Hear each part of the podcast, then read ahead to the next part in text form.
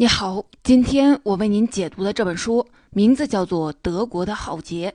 这本书的作者是一位德国历史学家，他在这本书里对德国纳粹的历史进行了深刻的反省。可以说，这本书是我们理解二战，尤其是理解二战时期德国纳粹的问题绕不开的一部重要作品。集中营屠杀、种族灭绝。德国在二战期间做的这一切，已经远远超出了一般战争的范围。它像一架工业化的杀人机器，把整个世界都变成了人间炼狱。从1939年战争开始到1945年战争结束，同盟国花了整整六年的时间才平息了这场浩劫。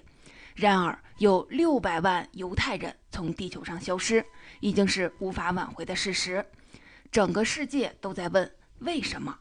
痛苦不能白白经受，更何况这已经不是德国第一次挑起战争。不久之前的第一次世界大战，德国也脱不了干系。为什么两次都是德国呢？会不会有第三次呢？世界需要一个答案。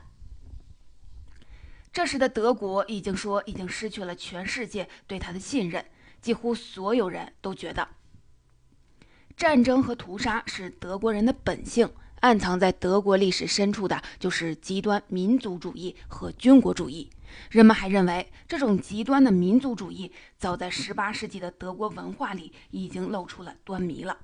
歌德、席勒、康德、黑格尔这些德国文化巨擘的作品，看似充满了人文主义理想，但其实到处充斥着一种唯我独尊的优越感。人们坚信，正是这种自负的文化孕育了德国极端的民族主义。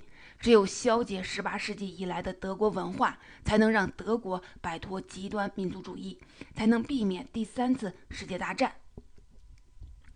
不仅德国之外的人在追问，德国人自己也在问：为什么？祖国就像陷入了战争诅咒，而且一次比一次疯狂，最后不仅伤害了别人，也让自己遍体鳞伤。德国人陷入了深深的自责与沮丧，是不是真的只有放弃德国文化，德国才能彻底的走出被战争诅咒的命运呢？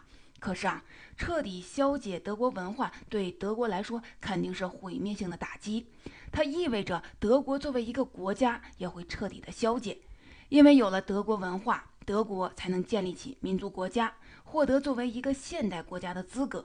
德国人才能建立起自己的民族认同、身份认同。没有了德国文化，德国就什么也没有了。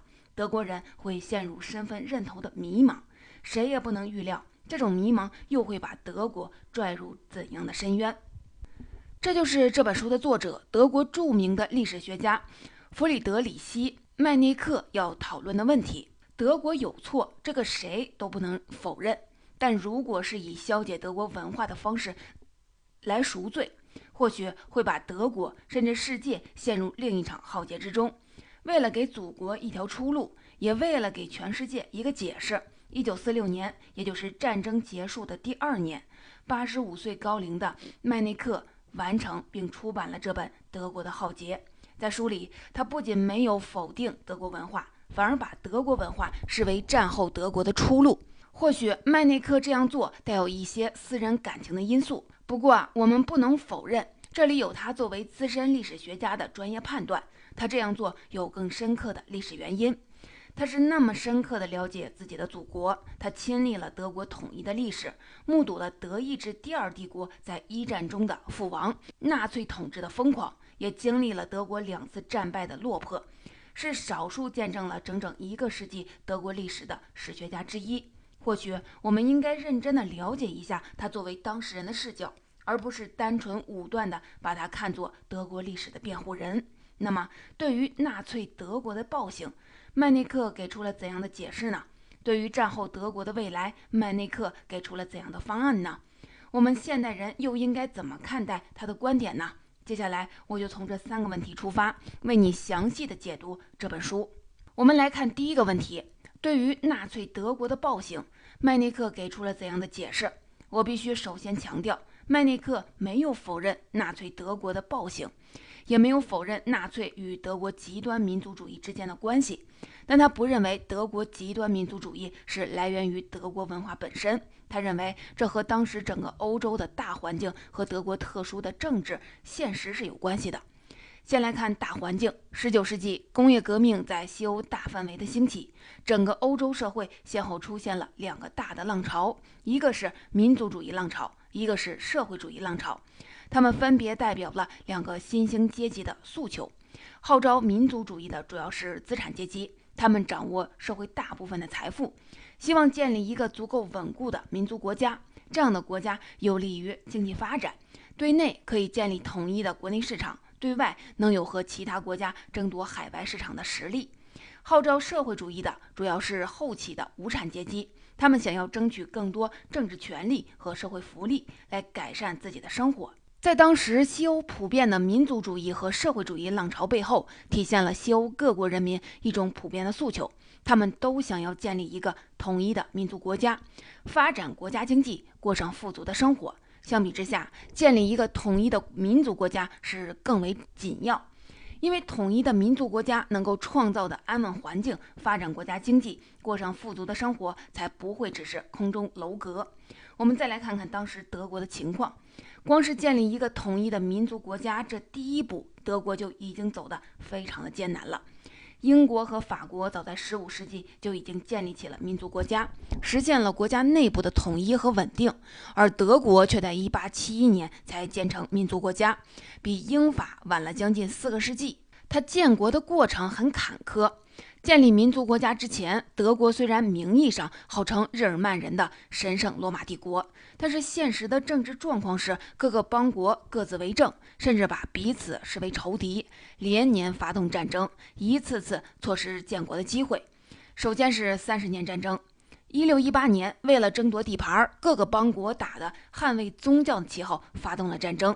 德意志邦国分裂为新教联盟和天主教联盟两派，进行了持续三十年的宗教战争。到一六四八年战争结束时，德国人口数量只剩下战前人口的三分之一，德国元气大伤。还有在一七五六年至一七六三年期间爆发的七年战争，这场战争几乎把欧洲所有强国都拉下水了。战争爆发的主要原因是英法两国想要争夺欧洲乃至世界的霸权，但还有一个不能忽视的原因是在德国内部，新崛起的普鲁士和老牌的奥地利这两大邦国要争夺神圣罗马帝国的绝对统治权。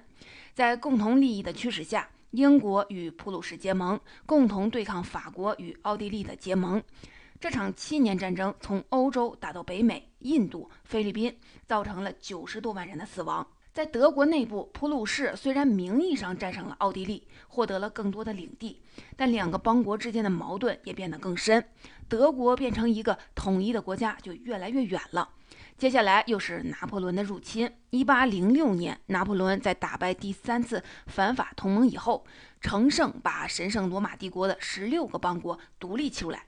组成了莱茵联邦，纳入法国保护，自己担任联邦的最高元首，名义上的神圣罗马帝国也就此解体。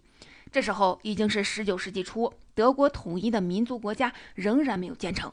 直到一八七一年，德国最强大的邦国普鲁士在普法战争中打败法国，兼并了在法国保护下的德意志各个邦国，统一了除奥地利之外的德意志全境，建立了德意志第二帝国。德国才算是建成了统一的民族国家。十五世纪英法建国，十九世纪德国建国，德国迟了将近四个世纪。那时候，德国有个叫做安恩特的诗人，就写了这么一句话：“德意志，德意志，哪里才是德意志？”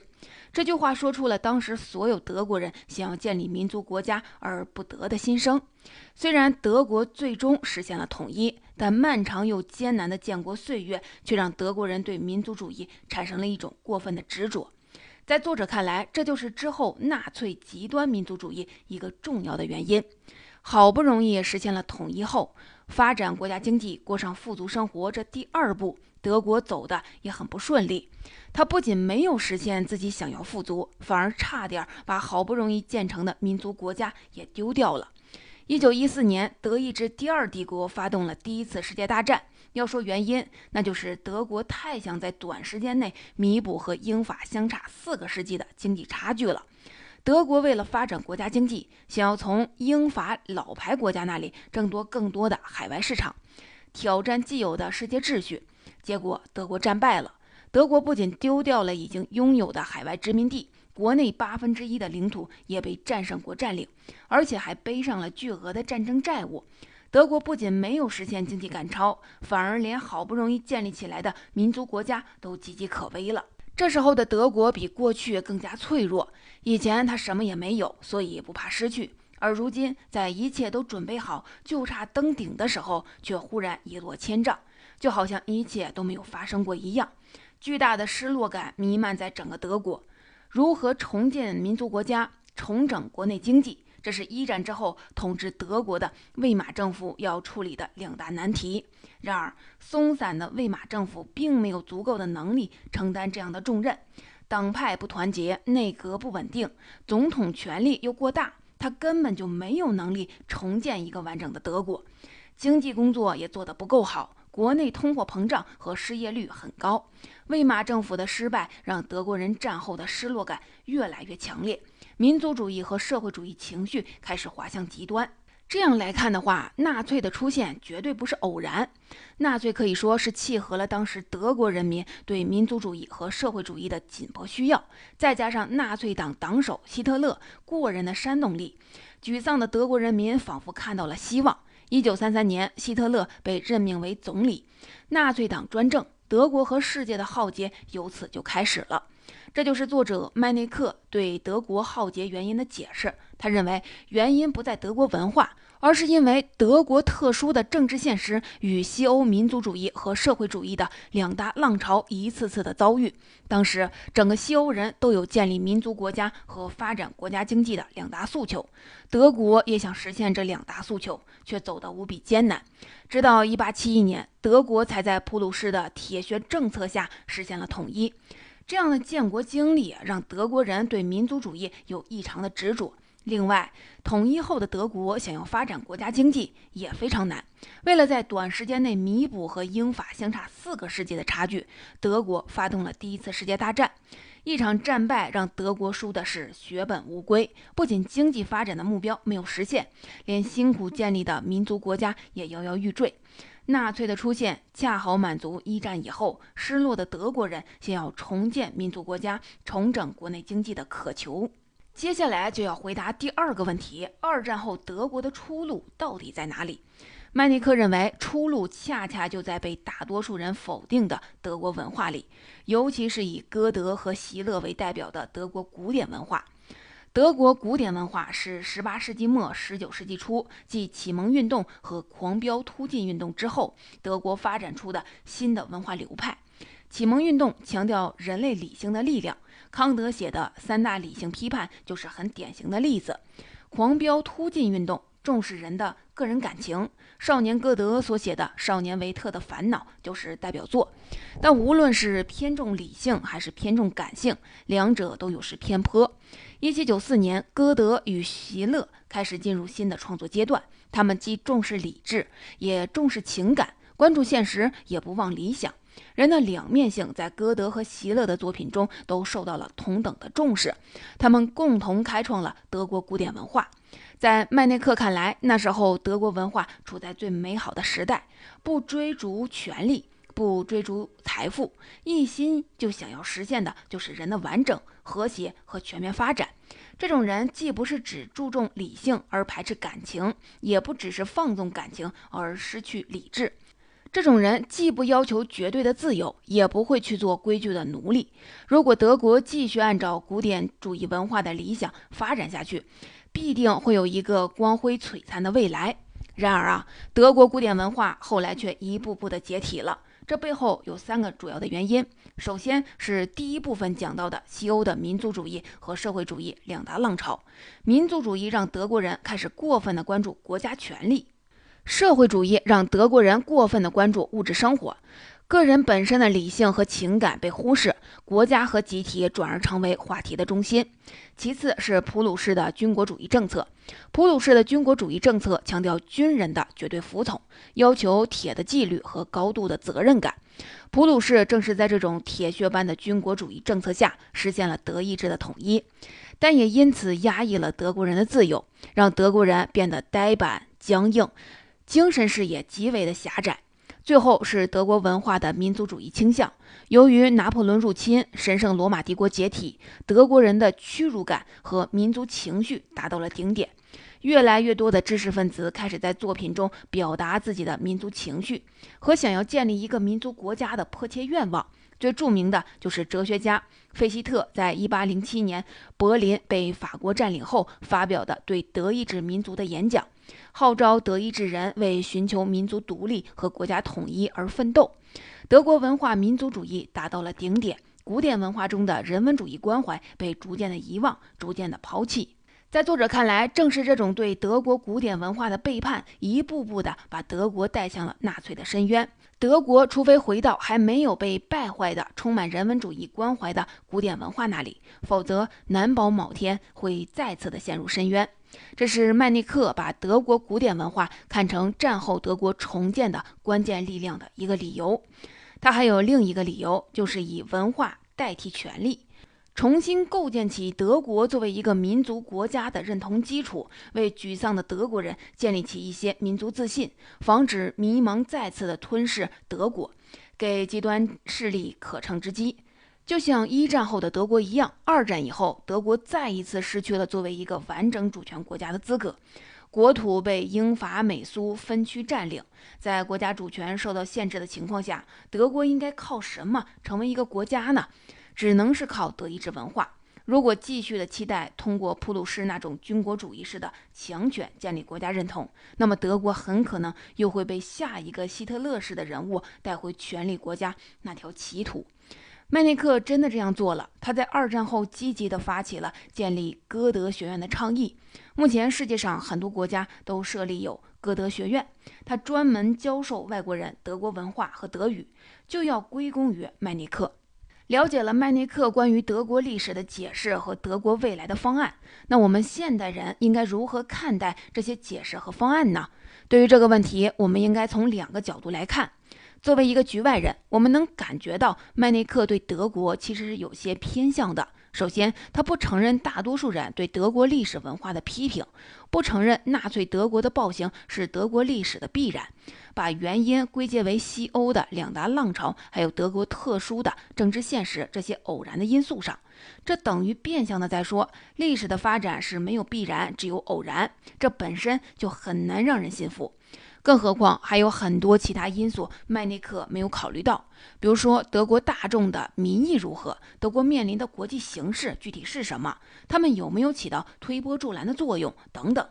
如果结合当时德国面临的客观环境和德国的历史文化传统，我们也不能否认，即便是没有麦内克所说的那么多的偶然因素，德国也可能会通过战争来为自己寻找发展机会。其次，麦内克说。纳粹德国的暴行是因为败坏了德国古典文化，切断了德国古典文化和之前的德国文化跟纳粹德国的关系，这也是对德国文化的一种割裂式的片面解释。早在16世纪，德国古典文化出现之前，由路德在德国发起的那场宗教改革运动中，就已经有赤裸裸的反人文主义的观点。路德否定人在现实的生活，压制个人的精神自由。另外，德国文化的民族主义倾向早在18世纪初就已经出现了。就比如德国著名的剧作家莱辛，就一直在他的作品中强调德国文化和其他国家不同，想要在文化领域建立起独立的德国。所以说，麦内克对德国文化的分析其实不够客观，是带有一些个人感情色彩在里面的。但是啊，如果我们抛弃局外人的视角，我想我们必须要感谢麦尼克的答案。假设你是一个刚刚经历了二战失败的德国人，你的国家因为纳粹德国的暴行被全世界指责和不信任，德国人的身份成为你的耻辱。大家不仅认为纳粹德国有错，还认为整个德国文化都有错。歌德、黑格尔这些你为之骄傲的人都被看作纳粹的帮凶，你会怎么办呢？你一定会陷入对德国人身份认同的极度的迷茫，这时你可能会有两条路，一个是自暴自弃，第二个是奋起反抗。实际上，德国人选择后者的可能性更高，因为德国人从来都是骄傲的，讲到这里，你可能会明白我们为什么要感谢麦内克了。我们必须感谢麦内克为战后迷茫的德国人找回了一点骄傲，德国才能心态稳定地进行战后重建，这才有了如今繁荣的德国。德国才能够一改往日危险的国家形象，有了在欧盟举足轻重的地位。说到这里，我想请你思考一个更大的问题：我们为什么要解释历史？是为了保存记忆，或者是追求真相吗？听完这本书，或许我们能得出一个新的答案。